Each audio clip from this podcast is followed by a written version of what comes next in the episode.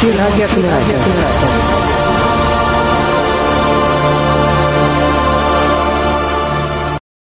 Всем большой-большой привет, всем тем, кто дышит духом путешествий, даже несмотря на то, что большинство из нас все еще вынуждено находиться дома. Но сегодня у нас есть уникальная возможность познакомиться с одним из самых замечательных, наверное, сибирских городов. Если честно, я про себя подумал, что практически ничего не знаю об Омске, кроме того, что стоит он на реке Иртыш, и что там есть аэропорт, который называется Омск Центральный, и который чуть не назвали аэропортом имени Егора Летова. Вячеслав, Вячеслав, а вот что ты знаешь об Омске? Скажи, пожалуйста. А, я знаю, что я в Омске не был, к сожалению, ни разу. Вот. А, ну и что еще сказать? Еще знаю, что там а, живет э, Людмила Посечнюк, э, которая будет ведущей нашего сегодняшнего необычного виртуального путешествия. И, собственно, давайте передадим ей слово и всем удачного, хорошего путешествия. Итак, всем здравствуйте. Рада поприветствовать на нашем сегодняшнем пожалуйста, мероприятии. Скажите, пожалуйста, слыш, слышно ли меня? Если можно, поближе к микрофону, пожалуйста, очень плохо слышно. А, всем здравствуйте! Хотела бы поприветствовать вас на нашем сегодняшнем мероприятии и заодно хотела узнать, лучше ли стало теперь слышно. Вот сейчас все отлично, можно уже прямо осторожно двери закрываются, следующая станция, ну и в общем так далее. Итак, так как у меня сохранилось чувство юмора, я хотела бы сказать о том, что в Омске уже несколько десятилетий подряд якобы строится Омское метро. Теперь, наконец-то, уже разговоры об этом прекратились, и метро законсервировали. То есть теперь уже точно метро у нас в ближайшее время строиться не будет. Но мы единственный город, у которого есть метромост и одна станция метро. Хотя на самом деле невозможно никогда будет до нее добраться на метровагончике. Поэтому сегодня я решила возродить этот проект «Омское метро» хотя бы на нашем мероприятии. И всех вас приглашаю в наш скоростной веселый виртуальный вагончик. Все рассаживаемся по местам, двери закрываются, и вагончик наш мчится к первой станции, которая называется «Историческая». А пока мы едем, я попросила бы уважаемых звукооператоров, звукорежиссеров поставить песню, которая именно посвящена Омску в исполнении Денисенко. Пожалуйста. А вот проблема здесь заключается как бы в том, что файл-то никто и не прислал, во всяком случае мне. Так, ну когда я присылала, когда я присылала план мероприятия, файлы были приложены, ну, к сожалению, видимо, по техническим ну, вот причинам. Техническая да. причина немножечко мы, видимо, как-то это не согласовали, поэтому вот, к сожалению, так Хотелось получилось. показать песни, да, посвященные городу. Ну, в таком случае, пока мы про это беседовали, мы уже добрались до этой станции.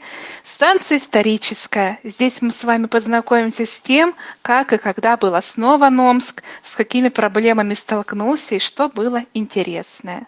Итак, город Омск находится в южной части западно-сибирской равнины, на месте впадения реки Омь в Иртыш. Расстояние от Москвы до Омска по прямой составляет 2242 а, километра, а до границы с Казахстаном всего лишь около 150 километров. Город находится в четвертой часовой зоне и занимает территорию площадью 572 квадратных километра. Что касается названия города, специалисты до сих пор спорят, является ли слово Омск аббреви... аббревиатурой. А, история названия города а, очень туманна. Есть такая версия, что оно состоит из первых двух, из первых букв слов в фразе «отдаленное место ссылки Каторжан». Однако большинство исследователей все-таки э, усматривают связь названия Омска с названием реки Оми. В пользу этой версии также говорит и тот факт, что этот топоним появился задолго до того, как в Омске появились остроги для каторжан. И вообще, конечно, веселее считать, что город произошел от названия реки, чем от такой немножко мрачноватой аббревиатуры.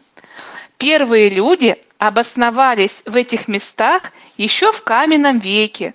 Об этом свидетельствует много фактов, найденных во время археологических раскопок на Омской стоянке. На смену им в эпоху неолита пришли представители другой, более развитой культуры, владеющей гончарным искусством. А позже там обосновались племена, выплавляющие бронзу, так называемые андроновцы. Их могильники были обнаружены на месте, где в свое время располагалась Омская крепость и на территории современной музейной улицы. Затем в 12 километров от устья Ами а, ирминцами было основано городище, просуществовавшее а, приблизительно с 10 по 8 века до нашей эры. Следующими жителями этих мест стали кулайцы, а позже их сменили хуны, переселившиеся из Забайкалья. В конце XVI века айратское местное население, с которым у России были налажены дипломатические связи, попросила основать на Ами город для защиты от набегов а, Хатагойского ханства. Однако в 1620-30-х, то есть получается в 20-30-х годах 17 века, ситуация изменилась. В частности, айраты – вошедшие в состав Жунгарского ханства, сами стали а, доставлять э, некоторое беспокойство жителям Тарского уезда. И это стало причиной того, что местный воевода в 1627 году отправил гонцов в столицу с просьбой основания острога в устье Ами. Хотя все понимали необходимость такого шага, обстоятельства долгое время мешали его осуществлению. А, при Петре I под руководством полковника Ивана Бухкальца была снаряжена экспедиция, которая построила крепость на Емышевском озере – ее появление было враждебно воспринято жунгарами, которые осаждали русский форт. А после того, как члены экспедиции его покинули, разрушили до основания. Тем не менее, Иван Бухальц не сдавался и, отправившись к устью Ами, основал там новую крепость. Ученые считают, что это событие произошло 4-5 мая 1716 года по старому стилю, а значит, дата основания Омска 16 мая 1100 года. Несмотря на это, уже несколько десятилетий День города в Омске принято отмечать в первое воскресенье августа. А в последнее время у нас еще и субботу захватывают. Именно вот первые выходные августа отмечается День города. Главным, а теперь мы продолжаем говорить об истории, переходим к XVIII веку. И главным событием этого периода стало строительство каменной крепости в 50-е годы XVIII века. Изначально это сооружение замышлялось как наиболее значимое фортификационное укрепление на востоке Русской империи. Из-за частых пожаров, возникший вокруг нее город неоднократно перестраивался. Часто это происходило бессистемно. В 1785 году указом императрицы Екатерины II был утвержден герб Омска, который с некоторыми изменениями используется и сегодня. Но про герб мы с вами поговорим немножко на другой станции нашей экскурсии. Все-таки про современный вариант, а про древний не будем рассказывать. Лучше перейдем к XIX веку.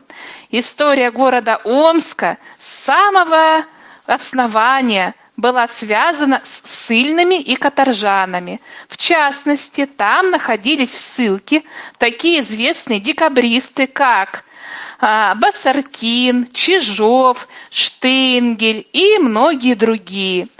В XIX столетии он стал административным центром сначала западносибирского генерал-губернаторства, а после Степного. В 1850, с 1750 до 1954 года в местном Остроге находился в заключении великий русский писатель Федор Михайлович Достоевский. Он оставил бесценные свидетельства о жизни в городе в тот период его истории, с которыми можно ознакомиться на страницах книги «Записки из мертвого дома». В 1894-95 годах через город прошел Транссиб, Транссибирская магистраль. Это событие оказало огромное влияние на развитие Омска. Город превратился в город крупнейшего крупнейший транспортный узел на юге Сибири. И там стала развиваться торговля и промышленность. Появление промышленных предприятий э, и крупных железнодорожных депо привело к формированию революционных кружков. В 1905 году амичи приняли участие в массовых митингах поддержки столичного пролетариата. В конце 1914 года а, в городе силами венгерских военнопленных а, началось строительство управления железной дороги. А спустя несколько месяцев был открыт водопровод. А, также революционные события в Петрограде быстро нашли отклик у рабочих города. Сразу же были сформированы новые органы власти и Красная гвардия. При этом в городе неоднократно предпринимались попытки мятежа, во время которых улицы Омска становились местами боев. Одним из самых тяжелых периодов в истории города стала вторая половина 1918 года. Уже в середине лета Омск был оставлен большевиками, и там обосновалось так называемое Временное правительство, состав которого вошел Колчак. Таким образом, в годы гражданской войны город Омск являлся столицей Белой России. В 1921 году произошло событие, не лучшим образом отразившееся на развитии города. Функции административного центра Сибири были переданы Новониколаевску, который позже был переименован в Новосибирск. И ситуация изменилась только после войны в 1947 году.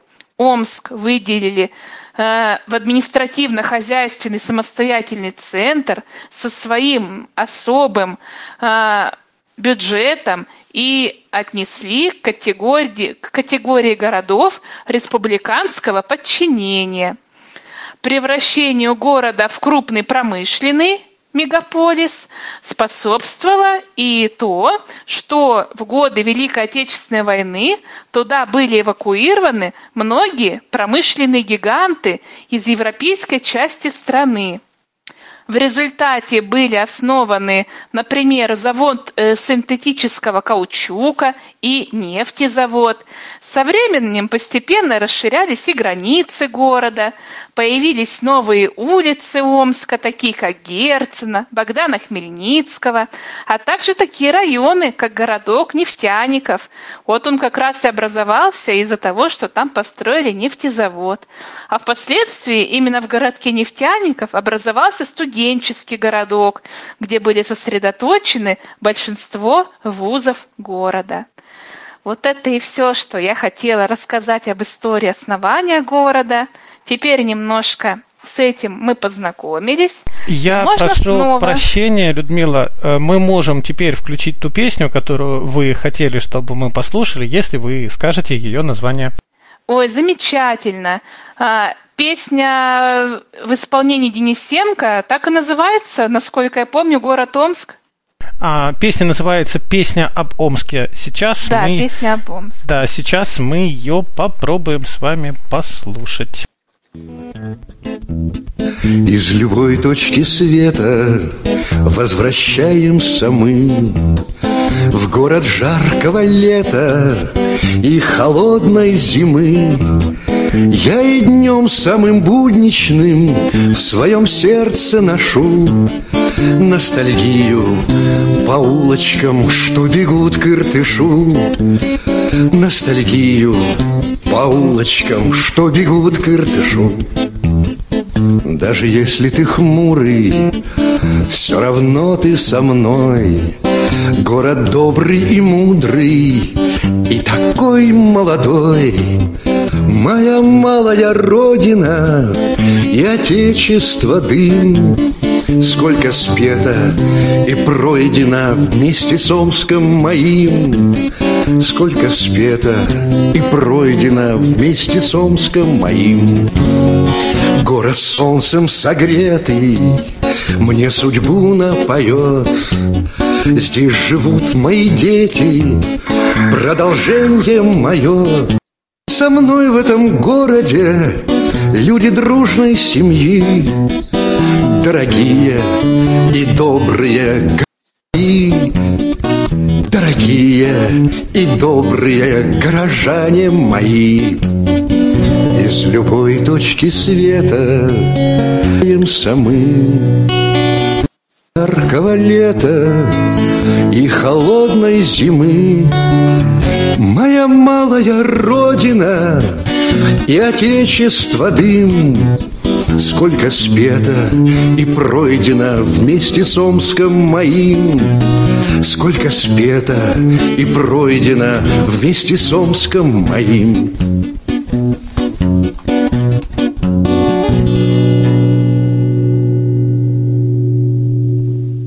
В сонный Иртыш вдруг скатилась звезда.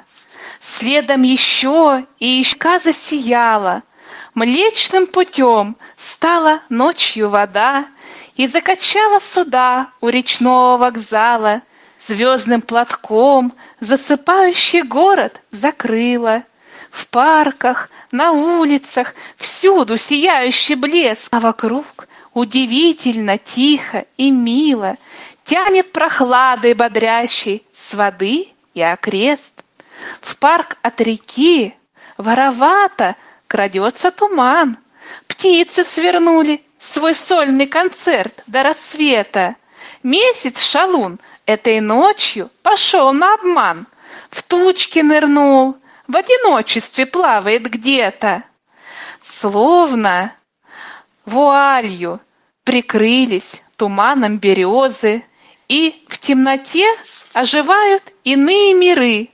Стали витать над аллеями тайные грезы, с ними поплыли по городу дивные сны. Город неоном цветным горожан удивляет, всех приглашает в тенистые парки, к реке. Музыка там вечерами подолгу играет.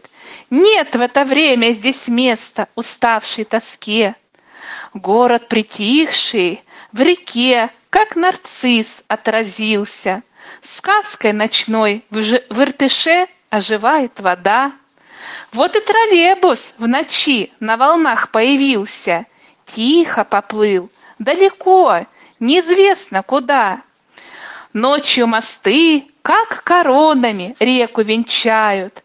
Блики цветные, играя, живут на воде. Наши мечты по реке в ночь опять уплывают, чтобы успеть побывать лунной ночью везде. Это стихотворение называется «Ночной Омск». Написал его Герасимов. Живет в Тюмени, но, видимо, когда-то бывал, потому что иначе бы он так не смог выразить словами. Но пока мы с вами слушали песню и стихотворение, мы с вами прибыли на следующую станцию, на которой мы сейчас выйдем и изучим ее. А называется она «Современный Омск». И для начала мы поговорим про герб. Современный герб города Омска был утвержден совсем недавно, в 2014 году. Для незрячего человека очень важно именно словесное описание таких изображений. И поэтому э, я нашла именно такое описание, где еще и каждый символ герба подробно расписан. Итак, в центре композиции расположен французский пятиугольный щит. На белом фоне находятся серебряные листья, а по горизонтали щит пересекает линия кирпичных укреплений. Причем видно, что из красного кирпича а, возведены настоящие военные бастионы. По периметру щит окружает голубая, даже лазурная лента. А, верхней части его венчает золотая корона с башнеобразными зубцами, украшенная лавровым венком. Поддерживают ее два человека, определенно военных. Один из них с винтовкой в зеленом мундире и туфлях, а другой с шашкой и пистолетом в синем кафтане и сапогах. Щитоносцы и сам щит стоят на зеленой земле, густо покрытой травой и серебристым ковылем. А, поле обвивает белая лента с девизом «Он и есть главная крепость». Вот такое описание герба Омска. Чтобы понять смысл герба, нужно хотя бы немножко знать историю. Теперь мы немножко уже ее знаем. Итак, а, Омск в свое время, он был построен а, на земле, населенной враждебными народами и племенами. Поэтому его жителям не раз приходилось а, отбивать атаки самых разных противников, зачастую существенно превосходящих по численности. Именно этим можно объяснить надпись на ленте о том, что это главная крепость. А, Омск долгое время стоял рубежом на границе русских земель, защищая их от набегов айратов. По этой же причине на щите изображена линия бастионов, показывающая, что система укреплений построена так, что мимо города на запад не сможет пройти ни один отряд противника. А серебряное поле символизирует чистоту помыслов, а также просвещение, которое русские принесли на эти земли полудиким народам, не знающим даже железа, не говоря уже о письме. А, что значит корона? Это также она появилась здесь вовсе не случайно. Всего несколько городов России удостоены права иметь герб, на котором изображена корона. Это символизирует то, что э, этот э, город внес огромный вклад в формирование страны, а зубцы в форме башен показывают, что город был в первую очередь как укрепление, защищающее границы земель русских. Что касается лаврового венка, это знак победителей, могущественной власти. А зеленая земля указывает на плодородность, богатство местной природы, а трава и ковыль Э, покрывающие эту землю, это опять же демонстрирует ту дикость, которая здесь присутствовала, пока не пришли русские люди. Наконец, люди здесь стоят тоже не случайно. Зеленое обмундирование солдата показывает, что он относится к эпохе Петра I. Именно в это время был заложен город Омск. Второй щитодержатель – это казак времен Екатерины Великой. При ее правлении активно заселялись эти земли.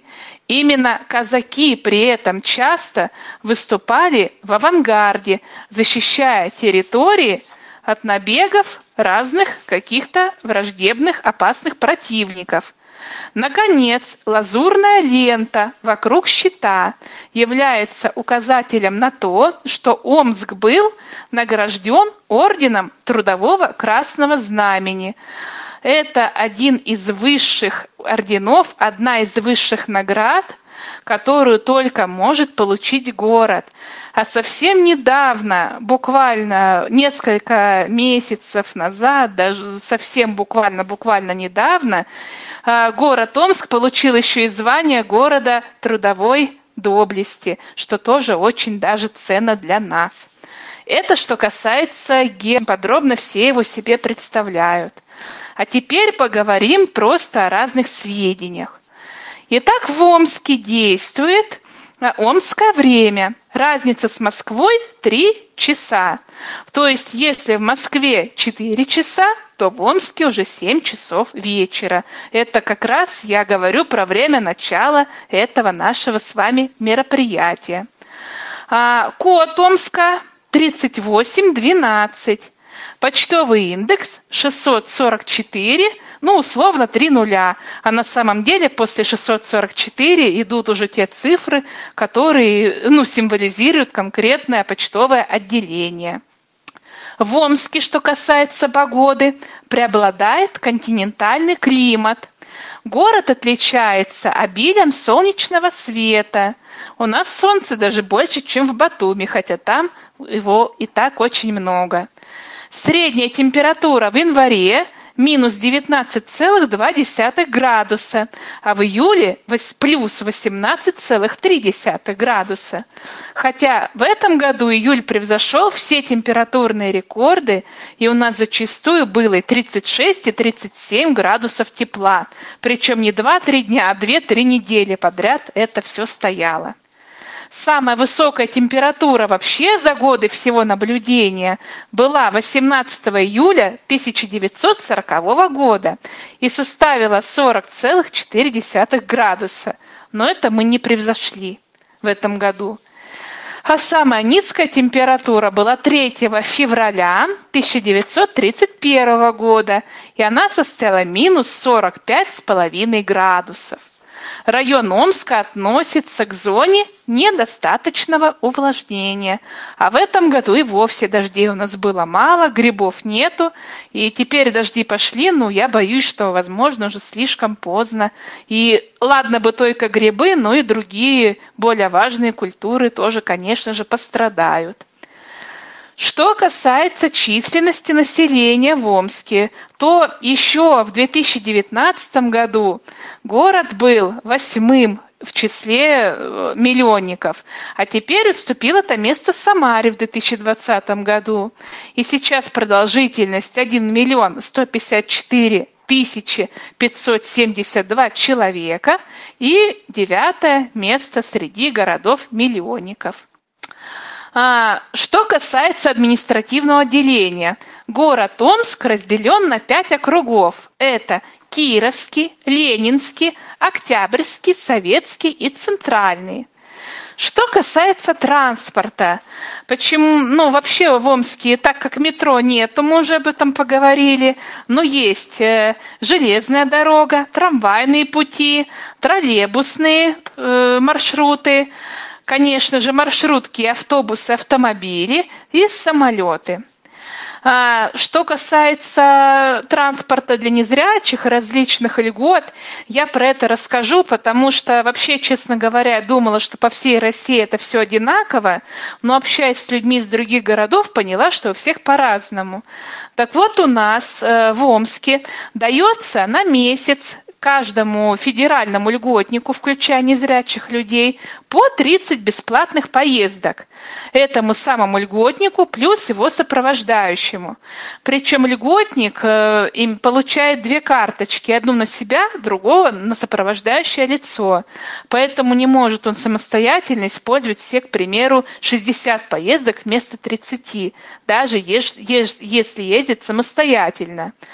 Что плохо? То, что 30 поездок, естественно, не хватает, потому что если даже съездить туда и обратно в один раз в день, то нужно 60, по крайней мере, поездок иметь. А зачастую бывает, что еще и с пересадкой приходится ездить.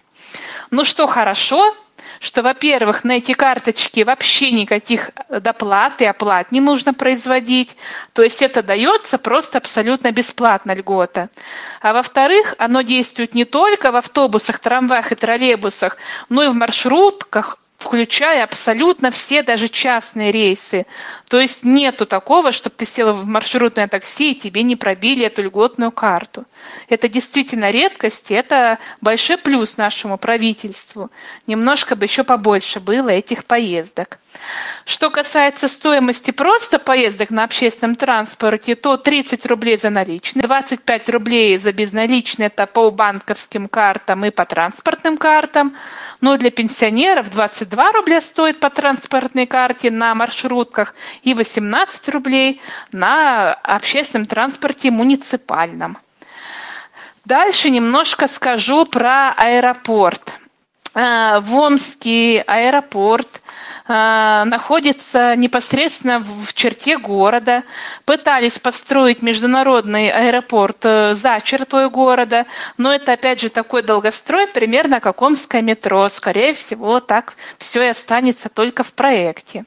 А что касается этого аэропорта, очень много спорят, имеет ли он международное значение. Все-таки склоняюсь к тому, что да, потому что там есть таможенная зона, поэтому отсюда можно улететь, по крайней мере, в туристические страны, такие как Египет, Турция, Греция, Кипр. Летают также самолеты и в соседний Казахстан, но все-таки взлетная полоса имеет ограничения. Например, аэробусом А380 садиться здесь нельзя. Из-за этого Омск э, уступает, проигрывает Новосибирску. Чтобы улететь за границу во многие страны мира, а мечам приходится сначала э, добираться до Новосибирска, а потом уже оттуда стартовать туда, куда, собственно, требуется. А, что касается такого сегмента, как жилье, а, то цены на однокомнатную квартиру примерно полтора миллиона, ну, можно и выше, можно и ниже, но мы говорим по средним. Что касается двушек, то 2, 2 100, 2 200, вот так вот оно примерно идет. Это мы говорим про новостройки про средний уровень квартир. Потому что, что касается вторичного жилья, тут уже будет зависеть от убитости площади. Что касается экологии, в 50-е, 60-е годы 20 века а, наиболее сильно Омск э, именно выделялся как центр нефтеперерабатывающий по всей России. И за это все очень переживали. Но так как э, было много выбросов, одновременно с этим сажалось очень много деревьев, зелени, цветов, кустов, всего на свете. Самое интересное, что этим занималось правительство – в целом. Но по большей части также простые люди были заинтересованы и очень много всего высаживали. И в эти годы город Омск на всю Россию славился как город-сад. Сейчас же с каждым годом в правительстве утверждают, что выбросов становится все меньше, однако почему-то экологическая ситуация в городе становится все хуже. В последнее десятилетие опять вспомнили про то, что Омск когда-то был городом-садом, и опять стали больше высаживать всевозможных растений. Но пока еще, конечно, все очень далеко до того уровня, когда был расцвет этой прекрасной экологической картины. А сейчас у нас еще постоянно какие-то выбросы происходят, ночные выбросы каких-то неизвестных газов. Люди, я живу в том районе, до меня не доходит, но тем не менее от знакомых из новостей и отовсюду узнаю, что по ночам люди постоянно чувствуют эти запахи. С этим борются, пытаются выявить источники, но пока не все в этом плане удается. Что касается медицины, все необходимые медицинские государственные учреждения в Омске существуют, а именно поликлиники по месту жительства, многопрофильные и специализированные больницы, диспансеры, травмпункты, роддомы, диагностический центр, онкодиспансер, санаторий и профилактории. А, что касается коммерческого сегмента здравоохранения, он тоже представлен очень широко. Работают многопрофильные медицинские центры, специализированные клиники и лаборатории. УЗИ можно сделать по цене от 300 до 1000 рублей. Вызов врача на дом в платной клинике будет от полутора до двух тысяч стоить. Но это имеется в виду какой вызов врача, что ты вызвала его с утра, тебе не срочно, но просто не хочется идти в клинику самому.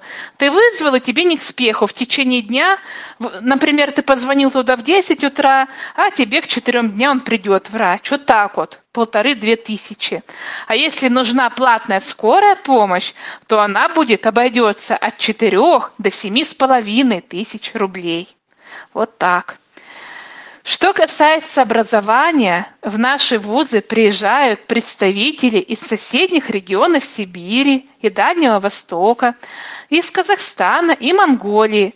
Особенно в этом плане выделяется танковый институт, где кроме сибиряков традиционно учатся кубинцы и африканцы. Всего в Омске насчитывается 13 вузов и 39 СУЗов. И осталось нам с вами на этой станции поговорить про спорт.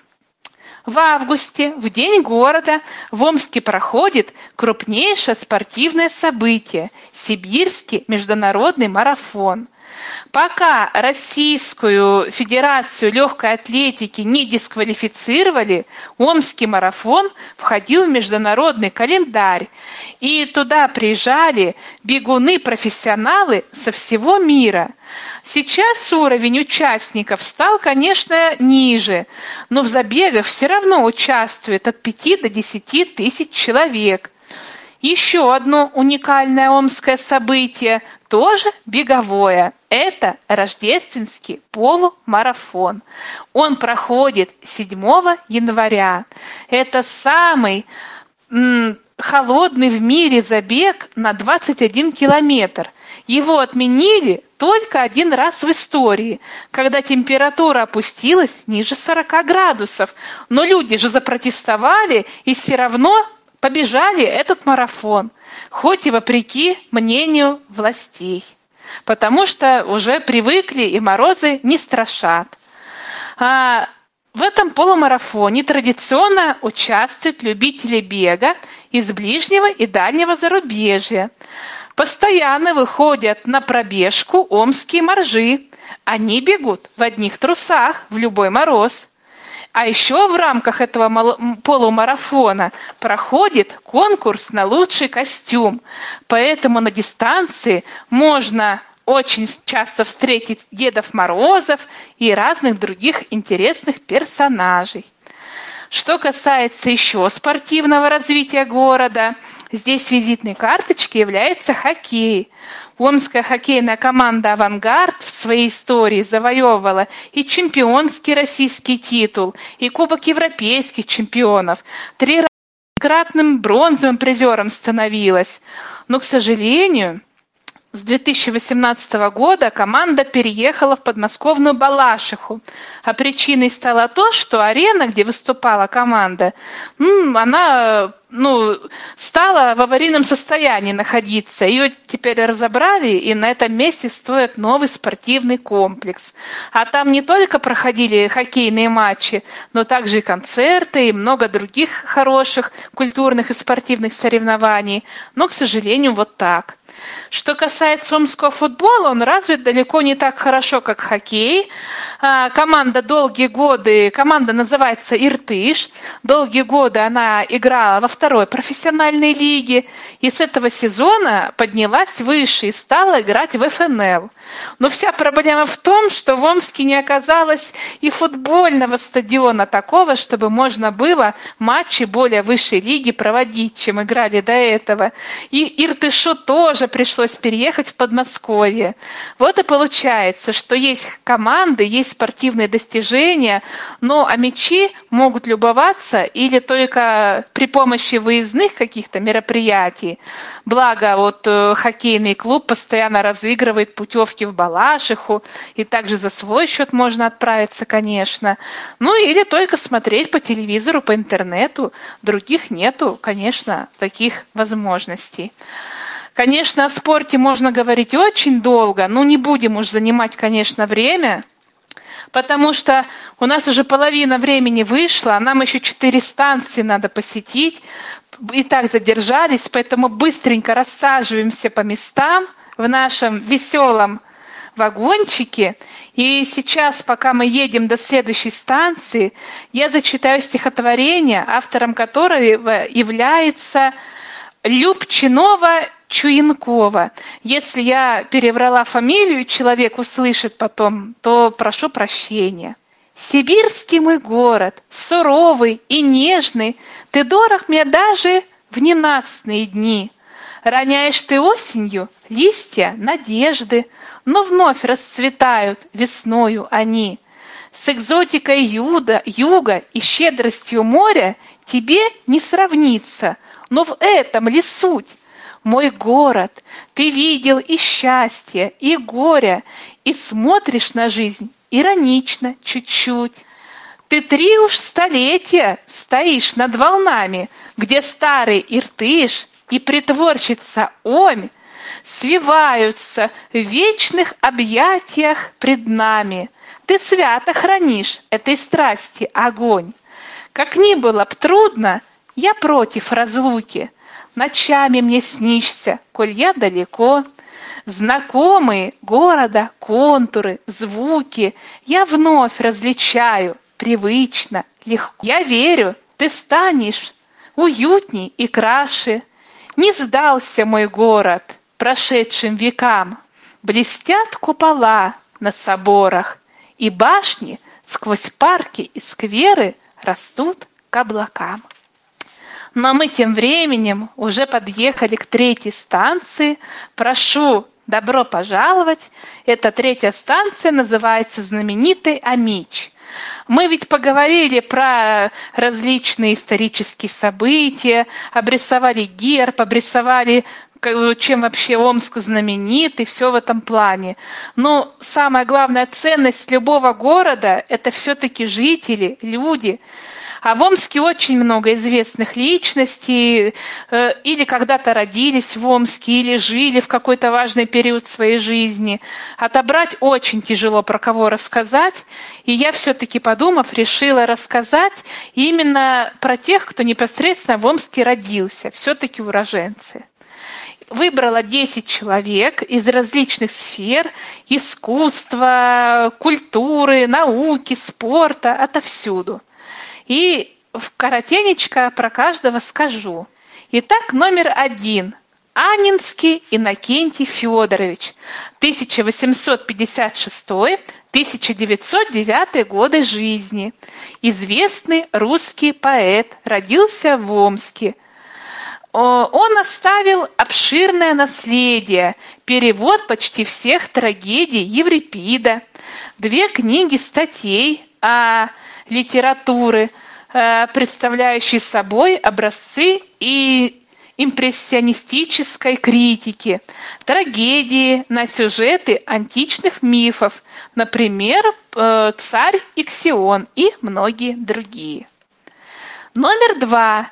Бесярина Валентина Павловна, 1912-1997 годы жизни, герой социалистического труда, ученый, педагог, заслуженный врач РСФСР, Подготовила и воспитала несколько ученых, среди которых 45 кандидатов и 9 докторов наук. Ее книги и сочинения получили популярность, Учебники применялись в различных учебных заведениях, а некоторые труды актуальны до сих пор. Номер три. Врубель Михаил Александрович, 1856-1910 годы жизни. Известный русский живописец. Родился в Омске.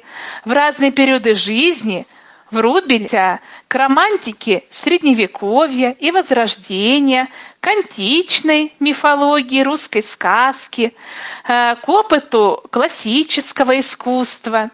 Среди полотен художника такие, как «Демон», Венеция, девочка на фоне персидского ковра, царевна-лебедь. В Омске существует музей, названный именем Врубеля – и мы на какое время оставим, не будем говорить про знаменитости, я просто скажу пару слов, скажу о том, что если кто-нибудь из туристов, незрячих из других городов России приедет в наш город, посетить музей Врубеля, это очень важно. Во-первых, э, туда можно спокойно дойти в плане ориентиров, то есть там именно доступная среда в плане дороги, нормально все, бордюры, подходы, все это доступно. Во-вторых, э, сотрудники музея прекрасно знают незрячих людей, на что они способны, что им все интересно, очень доброжелательное всегда отношение, всегда проводят куда надо, всегда покажут все, что только попросишь. Очень часто устраиваются экскурсии, и групповые, и индивидуальные, где можно ощутить руками очень много то, что есть какие-то музейные ценности. И самое главное, что в этом музее очень часто проходят передвижные выставки. Как, например, по всей России ездили передвижные выставки тактильных картин известных художников или тактильных икон. И мы посещали эти выставки как э, организованные обществом слепых, так и просто индивидуально. Когда и у меня, и у моей подруги просто не получилось э, вместе с э, ВОСовской группой попасть туда, hodet. Очень легко удалось договориться с сотрудниками музея, что они нас приняли отдельно абсолютно, и для нас двоих провели эту экскурсию, везде проводили, все показали. Также предоставляется аудиогид, который наушник вставляешь в ухо, и когда ты пальцами ощущаешь, осязаешь эту картину или икону, а тебе при этом подсказывают, что если провести правее будет тот элемент, левее этот элемент, и тот обозначает то или иное событие, например, или какой-то символ интересный, ты это ощущаешь и про это же слушаешь, получаешь абсолютно в полное впечатление, максимально возможное для незрячего человека. Этим очень классный музей, самый лучший музей Омска вот в плане именно адаптивности. Ну а мы продолжаем. И четвертый знаменитый амич это Вяткин Георгий Алекс, э, Андреевич, прошу прощения, 1700, 1800 85-1938 годы жизни. Советский прозаик, поэт, драматург, публицист, литератор, активный участник литературных процессов в Сибири, один из основоположников современной сибирской литературы – Пятый по номеру, ну, наверное, первый по мужеству, это Карбышев Дмитрий Михайлович. 1880-1945 годы жизни.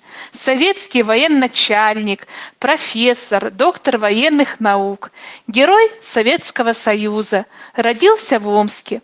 Карбышев разработал основы теории инженерного обеспечения операций и боевого применения инженерных войск. В начале Великой Отечественной войны 41-45 годов, находясь на фронте, был тяжело контужен и попал в плен. Он там вел а, агитационную деятельность среди э, пленных в лагерях смерти в итоге был зверски замучен фашистами за то, что отказался им помогать, сотрудничать. А, его просто вывели на улицу на мороз, раздели и обливали холодной водой до тех пор, пока его тело не превратилось в ледяной столб. И это случилось буквально за несколько месяцев до победы, уже в 1945 году. Чуть-чуть совсем не дожил этот герой. Шестой, шестой знаменитый амич – это Мартынов Леонид Николаевич, 1905-1980 годы, поэт, Амич, публиковал свои очерки, статьи, заметки, а затем и стихи в омских газетах и журналах. В литературу вошел в 20-е годы XX э, века, собирал фольклор, выступал в качестве литературного критика, занимался краеведением. Он создал цикл э, исторических поэм в 1966 году за книгу «Гиперболы» ему была присуждена государственная премия. И вот мы наконец-то добрались до спортсмена индивидуального. Это Тищенко Алексей Викторович. Он родился 29 мая 1984 года а, в Омске.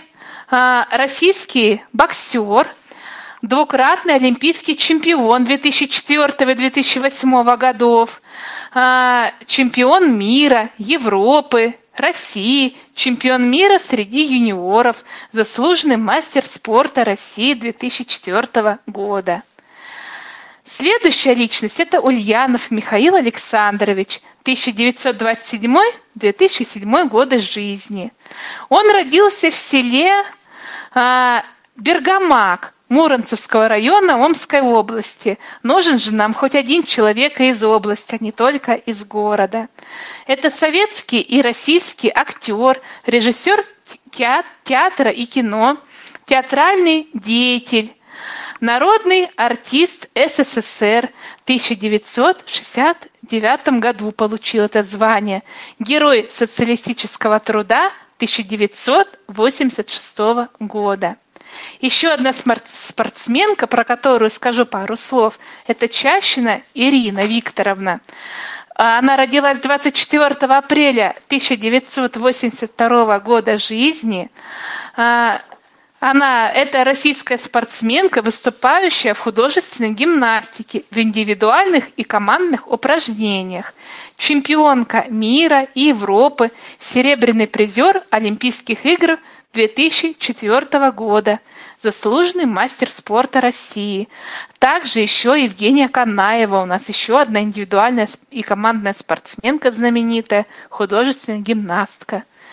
И последний по списку, но очень важный по заслугам, это Шибалин Виссарион Яковлевич, 1902-1963 годы жизни, советский композитор, педагог и общественный деятель, доктор искусствоведения, родился и сделал первые шаги в музыке в Омске. А, для своего творчества, э, для творчества Шабалина характерны идейная значительность образного содержания, а, утверждение в музыке высокого положительного идеала, развитие традиций русской классики, благородство мелодии, часто несущей в себе интонации русских народных песен. Среди произведений композитора самые известные – это оперы «Укращение строптивой», а, «Солнце над степью», а также драматическая симфония «Ленин» и много других произведений. Это и все, все знаменитые люди, о которых я сегодня хотела рассказать и которые связаны с Омском – но хочу сказать о том, что люди с ограниченными возможностями тоже в Омске очень даже любят быть активными. И э, среди паралимпийских призеров и чемпионов много есть людей. И среди тех, кто на, различных музыкальных, певческих э, фестивалях тоже завоевал свои награды. И просто даже не обязательно завоевывать награды, можно просто быть полезным для себя, для близких, для окружающих, быть добрым, хорошим достойным человеком. И таких людей у нас очень много, как, впрочем, и в любом уголке России. Но у нас в Омске очень э, большое внимание уделяется людям с ограниченными возможностями. В частности, ежегодно идет награждение губернаторской премии, премии мэра города Омска. А, порядка 40 номинантов обычно идет, из них выбирают 10. Выбор очень тяжело, потому что очень много достойных и действительно прославившихся, и тем не менее как-то каждый год выбирают. И в отдельных административных округах тоже ежегодные мероприятия с концертами, с цветами, посвященные людям, которые конкретно для определенного округа были полезны наиболее в этом конкретном календарном году.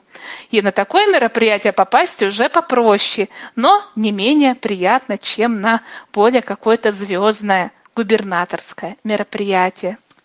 И сейчас я попросила бы, если это возможно, немножко восстановить голос, и в это время бы прозвучала песня, неофициальный гимн города Омска в исполнении Светланы Бородиной «Омские улицы».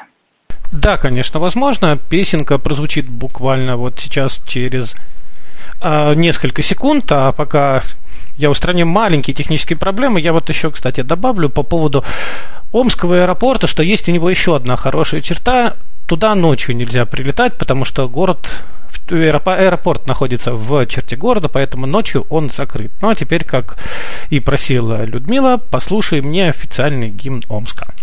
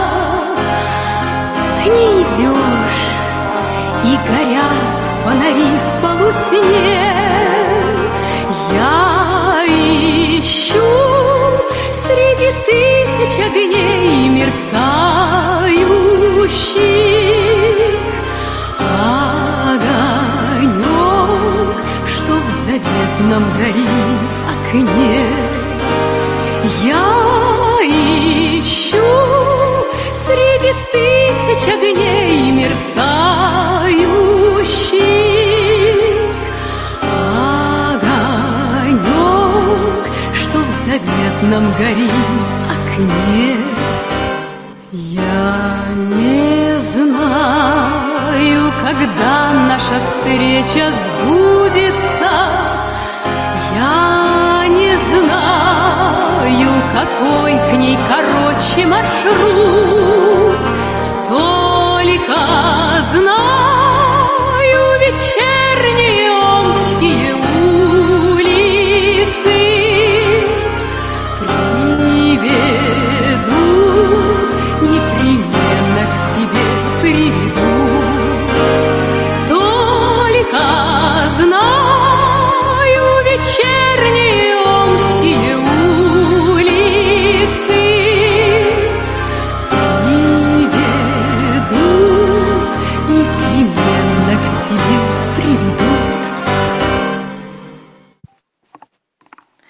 was спасибо большое, Дмитрий, за техническую помощь.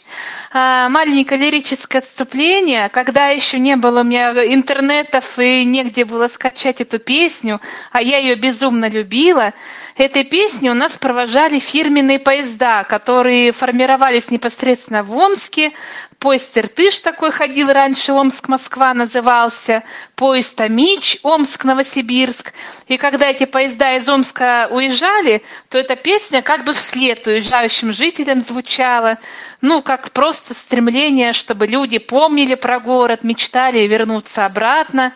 И даже бывали такие случаи, когда уж очень хотелось послушать эту песню, а долгое время не удавалось этого сделать, приезжала на ЖД вокзал просто специально к времени отбытия поезда проводить поезд и послушать эту песню.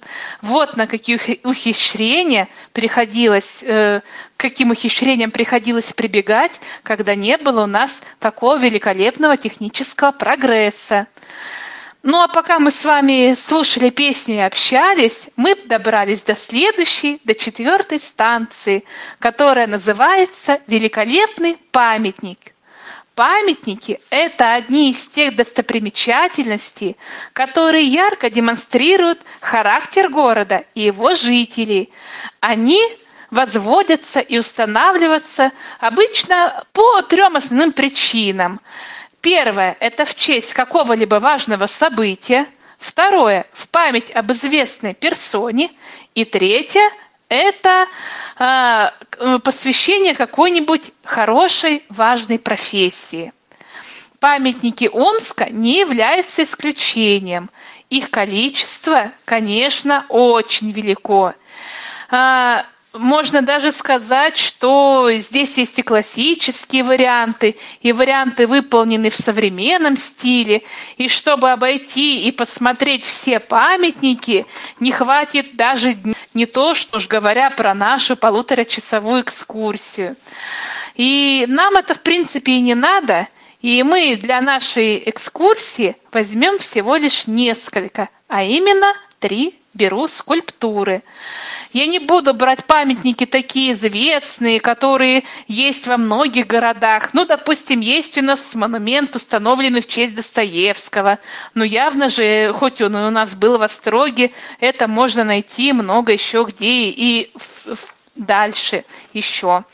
А я возьму именно те памятники, которые уникальными являются и именно символами города. И их будет всего лишь три. Первый – это скульптура Сантехник Степаныч. В Омске такой памятник у нас есть.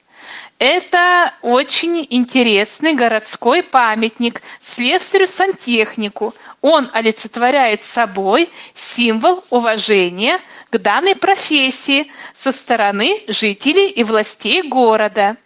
В камне увековечен э, сантехник, который вылез из канализационного люка в защитной каске, положил рядом с собой разводной ключ и смотрит на проезжую часть, положив голову на скрещенные руки. Отдыхает таким образом. Эти традиционные действия слесаря запечатлены теперь навечно.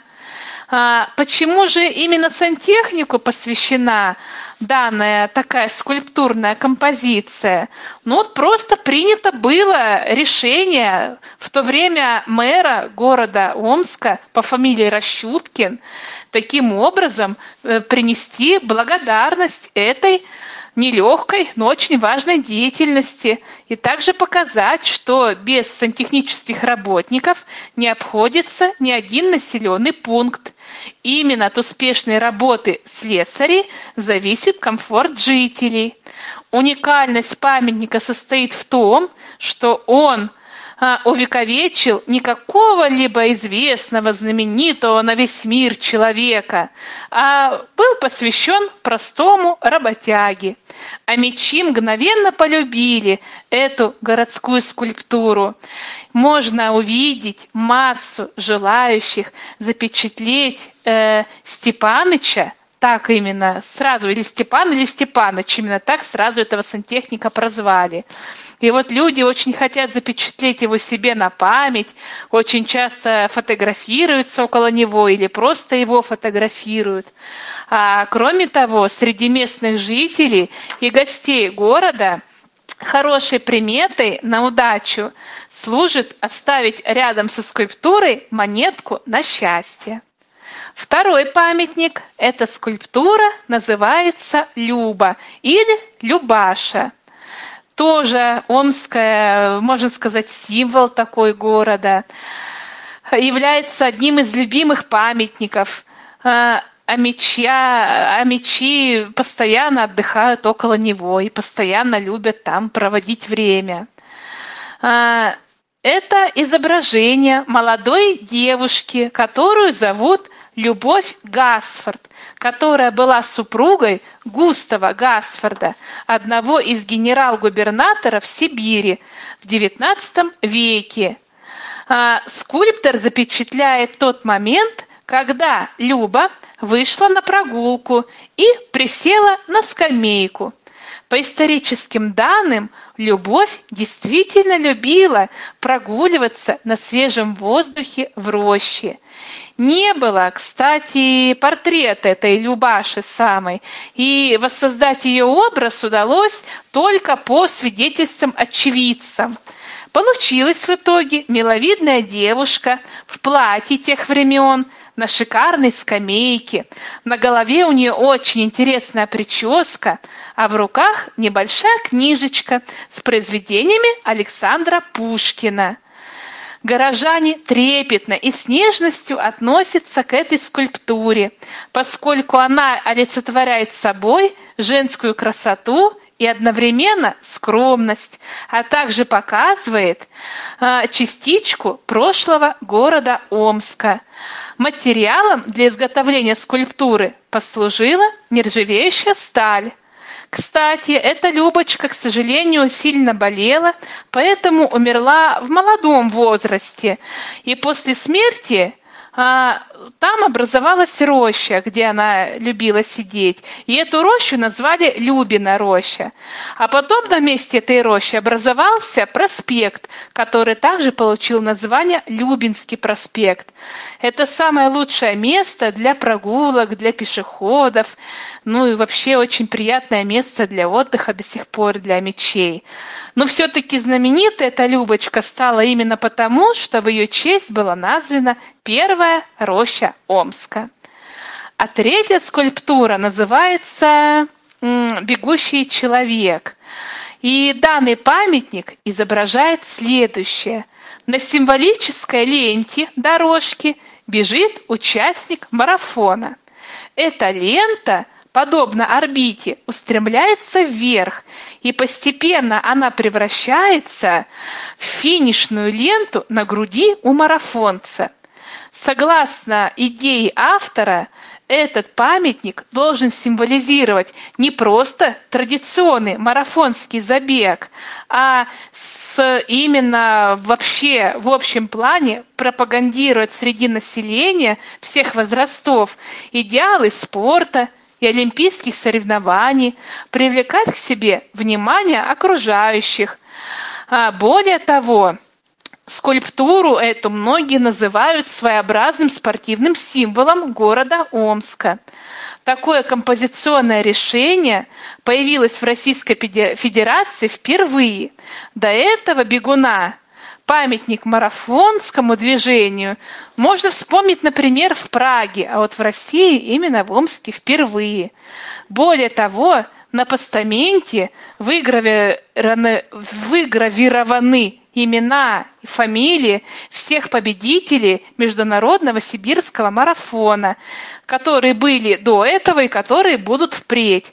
А каждый победитель марафона получает в руки в награду э, такую маленькую статуэтку, которая изображает именно вот этот памятник. Действительно символ нашего марафона.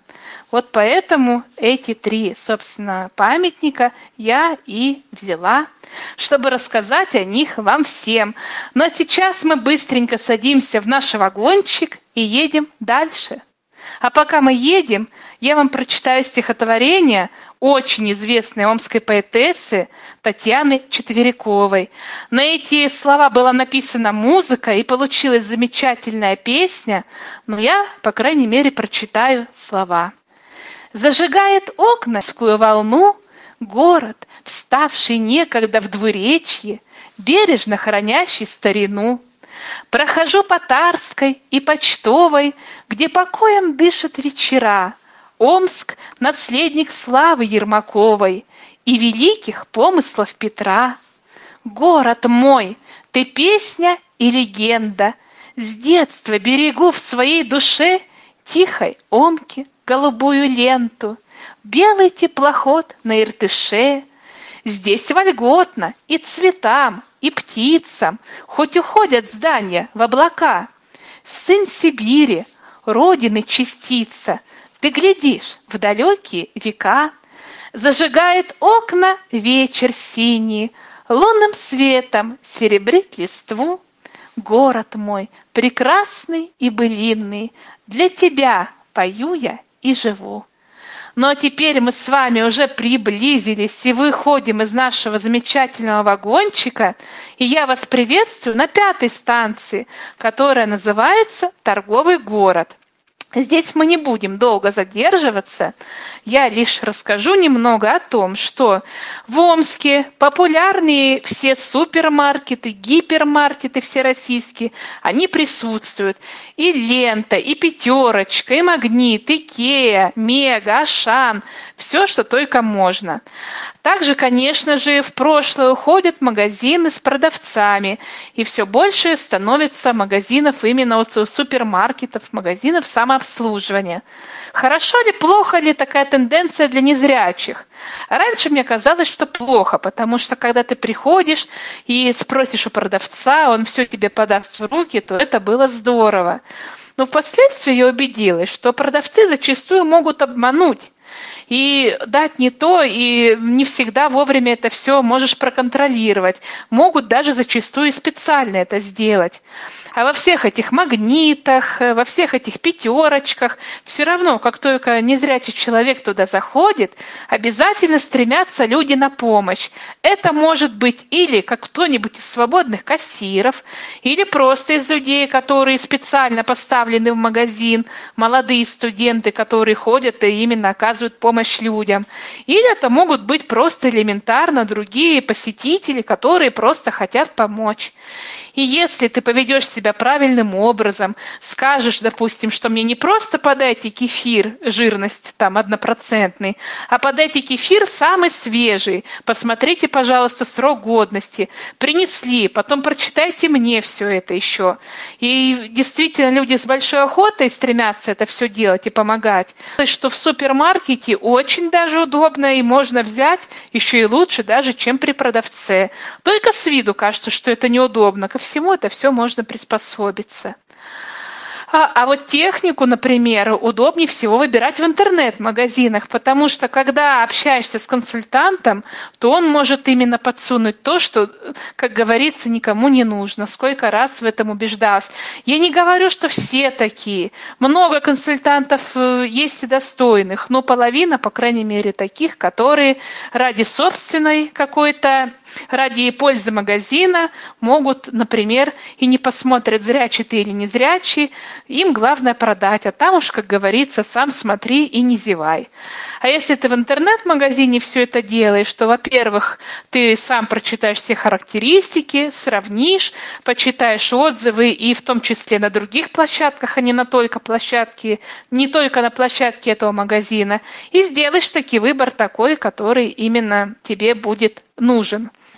Но это все, как говорится, характерно для всех э, городов, и у нас это все то же самое, ничем не отличается. Но еще очень важный момент, про который хотела бы здесь сказать, Это э, всероссийский известный торговый центр «Мега». Я когда готовилась к этому мероприятию и посмотрела про «Мегу», и там попалась информация, что в Омске в «Меге» более 170 различных магазинов. То есть абсолютно все. И Икея там есть, и Глория Джинс, то есть и, и одежду, и любые продукты, и рестораны там. Там такой огромный комплекс, там просто все, что только твоей душе угодно, все это можно получить, приобрести, выбрать. И в Меге буквально пару лет назад э, стартовала такая я, акция назвать или такая традиция, так, такое очень полезное для незрячих людей нововведение. Это все официально, даже в группах общества слепых Омского и во всех э, группах, которые посвящены нашим незрячим людям, есть такая информация, что в МЕГе есть специальный номер телефона, по которому можно позвонить и сказать, что я незрячий человек, я хочу прийти в Мегу, и мне нужно приобрести примерно то-то и вот это. Нужно это сделать за три дня до посещения. И тогда выделят именно конкретного человека, который встретит на остановке около Меги, проводит непосредственно до этого торгового комплекса, проведет по всем магазинам и бутикам и всем зданиям в этой Меге, которые тебе нужны, поможет выбрать все, что только ты захочешь, затем проводит обратно на остановку, посадит на тот общественный транспорт, который тебе нужен, и потом ты уже сам будешь добираться. То есть полное сопровождение абсолютно от и до. И это действительно работает. Лично испытывала, и многие мои знакомые тоже на себе это дело испытали. Крайне удобно, крайне доброжелательно, очень все человечно и очень приятно и знаю, что далеко не во всех городах именно вот э, есть такая услуга, поэтому очень хорошо, что у нас здесь это развито. Ну а мы тем временем с торговлей покончили и мы садимся вновь в наш поезд, чтобы прибыть на финальную станцию нашего путешествия. А пока мы едем, очередное стихотворение. Где встреча вот Ами с иртышскую волной, Века, года и дни считает Омск родной, И в зелени ветвей, и снегом заметен, Хорош в любой из дней, и сердцу близок он — Кому-то был Острог, кому-то был Форштадт. Возле степных дорог встал чудный город-сад. Когда-то звался он столицей Наами. Из всех былых времен все лучшее возьми. Во славу наших дней достойные дела Сияют все сильней соборов купола. Стремительных мостов решительный каркас. Меж этих берегов соединяет нас. И прадед здесь ходил, и правнуку ходить. Тот город, что взрастил, старайся сохранить. Ведь он родимый кров, что дорог нам всегда. Забота и любовь, надежда и судьба. Но теперь прошу на выход – больше мы в этот вагончик сегодня не вернемся, потому что прибыли на финальную станцию, которая называется «Уголок отдыха». Итак, как же в Омске можно отдыхать самыми разными способами? У нас в городе работают современные кинотеатры, но показывают фильмы из широкого проката. Например, я не знаю у нас кинотеатра, который был бы специализирован на каком-то отдельном классе киноискусства. А также у нас редко показывают документальное кино. Но у нас очень широко развита театральная сфера. Есть классический театр с настоящим театральным залом, с портером, амфитеатрами, ложами. Называется он Омский государственный академический театр драмы. 20 различных театров, и маленьких, и больших, и государственных, и частных. А у каждого какая-то своя интересная история и своя изюминка – И как раз вот бывают именно театры, в отличие от кинотеатров, именно как раз узкой направленности, конечно же, что и характерно для всех театров, вообще не только омских. В омских театрах постоянно, очень часто, по крайней мере, встречаются аншлаги. Особенно это касается премьерных спектаклей. На них приходится брать билеты за месяц, а то и за два до старта. Также у нас в городе работает филармония, а при ней концертный и органный зал, симфонический, камерный и духовой оркестры. А, э, также Омский русский народный хор имеет межзнание и ездит на гастроли по всему миру. В Омске постоянно проходят концерты с участием столичных музыкальных и театральных звезд, но знаменитые иностранцы бывают у нас крайне редко. А, сделаю маленькое отступление, расскажу такую мини-историю. А, буквально несколько лет назад, ну, может, лет пять назад, может, чуть даже меньше, к нам в город приезжал Крис Норман. Мне не удалось попасть на этот концерт, но моя подруга с родителями, она как раз побывала. А, билеты были дорогие. Ну, вот не могу сказать точную цену, не помню, но знаю, что, конечно, не дешевые. Потому что помимо этого концерта еще и фуршет для всех был. И, э, кроме того, каждый посетитель получил диск с песнями Криса Нормана личным авторским автографом. И после посещения этого концерта подруга мне звонила и с таким воодушевлением говорила, что ни разу в жизни на таком классном концерте она не бывала, а, возможно, и впредь не удастся побывать. Поэтому я себе взяла на заметку и всем советую. Когда в город э, такой, ну, провинциальный, приезжают иностранцы, качественная какая-то музыка, то все-таки нет. Многие, конечно, говорят, что включай интернет, включай радио и послушай музыку, но живой звук – это ни с чем не сравнится. Я сделала выводы и всем рекомендую то же самое. Итак, дальше интересные программы делает наш планетарий. Хотя он состоит всего из одного зала с проектором и смотровой площадки на улице. Еще в Омске работают, конечно же, ночные клубы, бары, досуговые центры – а летними ночами на центральной нашей зоне отдыха, Любинском проспекте, про который мы сегодня уже говорили, постоянно играет музыка, несмотря на ночь. Люди в большом количестве отдыхают, танцуют, развлекаются, веселятся. И даже тяжело э, на такси уехать э, посреди ночи, когда это все действие происходит. В течение лета филармония и симфонический оркестр устраивают массовые мероприятия на открытом воздухе, которые посещают до 20 тысяч желающих. Эти мероприятия три. Симфопарк, джаз-парк и симфо-рок-парк. В течение 12 часов работает несколько площадок – каждый, каждое, э, это не все вместе в один день, а каждое мероприятие в свой день проходит, и каждое длится 12 часов. На симфопарке и на джаз-парке я побывала лично. На симфорок-парке э, было не суждено, но люди, кто побывал, с очень большим воодушевлением об этом говорят. Кроме того, наша филармония давала льготу, и незрячие люди могли пройти бесплатно на посещение этих мероприятий. Ну, симфопарк э, – это исполняется различная классика самых разных направлений. Джаз-парк – это джазовые вариации, а симфорок-парк – это регги, кантри и симфонический рок.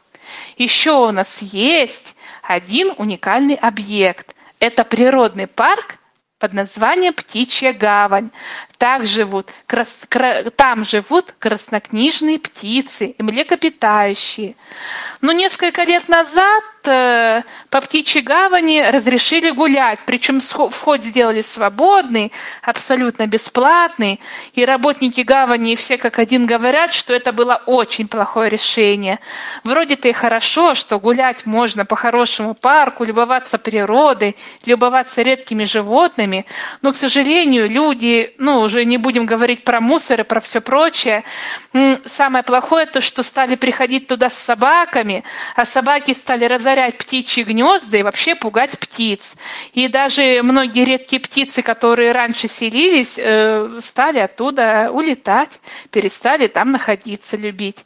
А, и рассматривался вопрос о том, что снова запретить там прогулки. Еще один очень интересный такой, э, как сказать, объект – это зоопарк, который находится в Большеречье. А Большеречье – это Омская область за 200 километров от самого Омска. Это единственный сельский зоопарк в России, тем более находящийся так далеко от города и такой огромный. Площадь его 9 гектаров, а, э, жив, животные больше 200 видов и более 2000 различных единиц животных.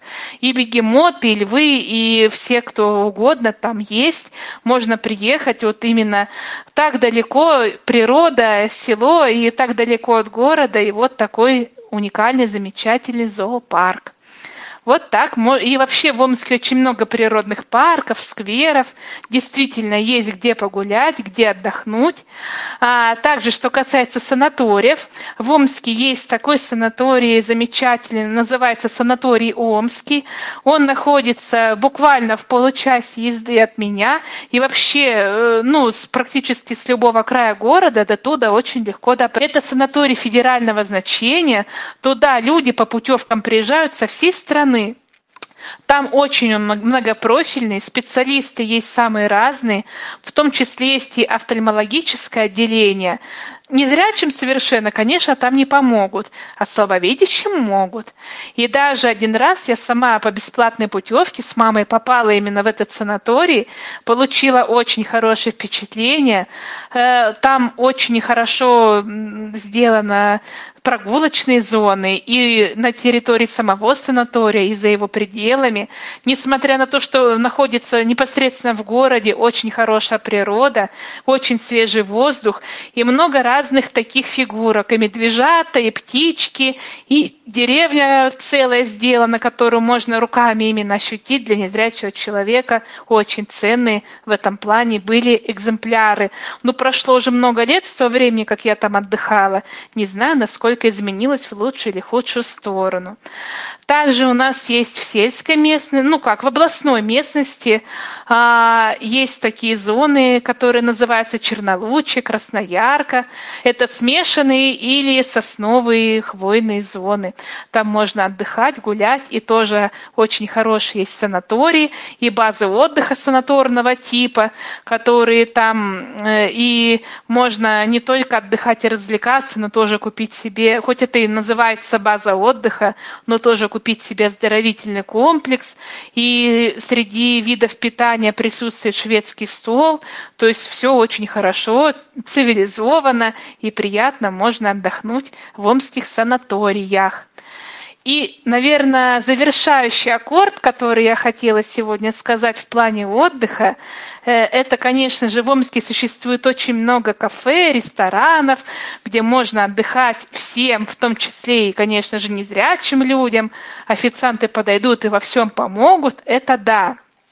Но у нас в Омске есть совершенно уникальное место, ресторан. Э, он, находит, он, он не просто как отдельный ресторан, а, а отдельный зал в другом ресторане, просто специализированный зал.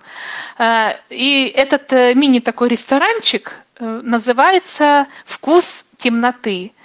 И там каждый день проходит три сеанса. Ну, по крайней мере, это все было актуально до коронавируса. Сейчас у нас просто в Омске до сих пор еще рестораны не открыты. Но до этого все работало. И, в общем, суть какая? Во-первых, в этом ресторане все официанты, которые работают, они незрячие. Был отбор, было 20 человек, из них выбрали 4 человека наиболее приспособленных для этой работы, то есть которые хорошо шустренько ранстве, быстро обучаются в, этой, в этом плане. Их обучили этому всему, и они там теперь трудятся, зарабатывают э, нормально, все как бы на зарплату работают. Это первое. Второе. В эти рестораны, в этот ресторан приходят зрячие люди, и в этом зале полная абсолютная тишина. На входе отбирают сумки, ну как отбирают, в камеру хранения ставишь, сумки, телефоны, никакую зажигалку нельзя пронести, ничего нельзя пронести, что может осветить каким-то образом. То есть это ресторан-аттракцион. Для зрячего человека появляется возможность ощутить, что же чувствуют незрячие во время трапезы. То есть туда заходишь, тебя провожают к твоему месту. А, ты эм, в чем еще смысл? что ты даже не знаешь, что тебе подадут. Ты не имеешь права заказать конкретное блюдо. У тебя есть право только выбрать э, меню. Существует пять видов меню. Первое – это э, преобладают мясо птицы. Второе – преобладает мясо просто животных. Третий вариант – для вегетарианцев вообще без мяса. Четвертый вариант э, – там рыба и морепродукты. И пятый вариант – это сюрприз от шеф-повара. То есть там может быть самое редкое что-нибудь удивительное. Ну вот, например, когда я готовилась к этому мероприятию, читала отзывы, люди говорили, что мясо кролика, например, не так часто его могут подать, а здесь вот именно было в этом сюрпризном меню. А, э, на самом деле стоит полторы тысячи посещения. Туда входит салат, горячее блюдо, напиток и десерт. Напиток обязательно холодный, чтобы в темноте люди не обожглись.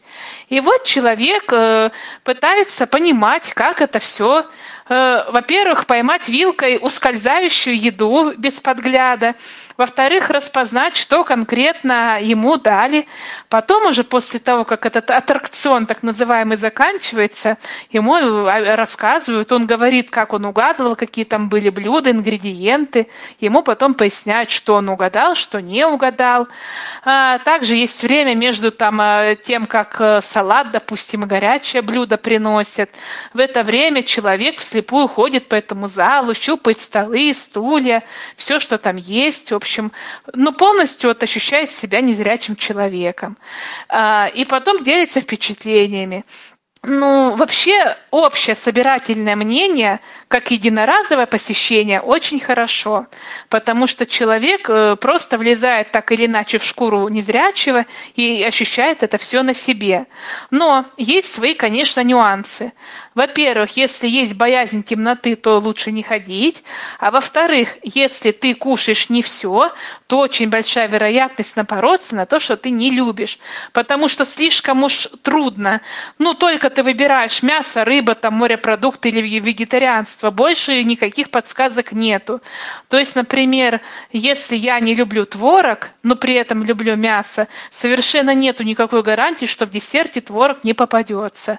Поэтому, если при привереда в еде, то, конечно, лучше обойтись без посещения этого ресторана. Но это как уникальное такое для э, городов российских, ну, такое мероприятие.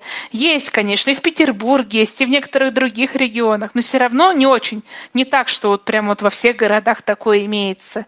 А во-вторых, так как для любого незрячего человека важна работа, и какие-нибудь редкие уникальные профессии тоже ценятся, поработать офи- официантом, научиться этому мастерству и на этом зарабатывать денежку хорошее для незрячего человека подспорье. Поэтому все-таки проанализировав все за и против, я решила, что это хорошо, что есть у нас такие тоже нововведения. И вот на этом я предлагаю считать нашу экскурсию официально закрытой и хотела бы просто предоставить слово, если кто-то хочет высказать какое-то свое мнение, ну вот э, что понравилось, что не понравилось, или просто чем-то поделиться ну, на, насчет услышанного. А, я не знаю, знаете вы ответ на этот вопрос или нет, но а, я регулярно про это просто рассказываю, что на радио «Маяк», как по утру, у них а, особенная любовь, видимо, к городу Омску, и у них там какие-то все время новости из Омска. Не знаете, с чем это может быть связано? Нет, даже не имею никакого представления. Ну, э, возможно, что кто-нибудь там из работающих там является мечом, или жил, или родился в Омске. Только такие предположения могут быть. Если я не ошибаюсь, то Сергей Стилавин, по-моему, имеет какое-то отношение да. к Омску. Вот. Не уверен, что он там родился, но, возможно, он там жил, потому что он вот это дело про Омск делает. Вот тоже известный человек. Ну, и, да, кстати, сейчас я посмотрел, что, оказывается, у нас есть, э, э, есть еще а, самолет, связывает Нижний Новгород и Омск. Ну, замечательно. Всегда приятно, когда есть прямые пути сообщения. И я немножко надеюсь на то, что из-за того, что люди получше узнали этот э, мой родной город э, в ходе виртуальной экскурсии, немножко зажглись, загорелись и получили желание, и, возможно, чуть-чуть э, э, побольше людей посетит Омск теперь в реальности, чем это бы случилось без данного мероприятия. Ну что ж, друзья, если есть э, вопросы, давайте их зададим. Если нет, тогда э, всем э, огромное спасибо, огромное спасибо Людмиле и привет тем нашим радиослушателям и слушателям на Ютубе, которые сегодня, кстати говоря, были.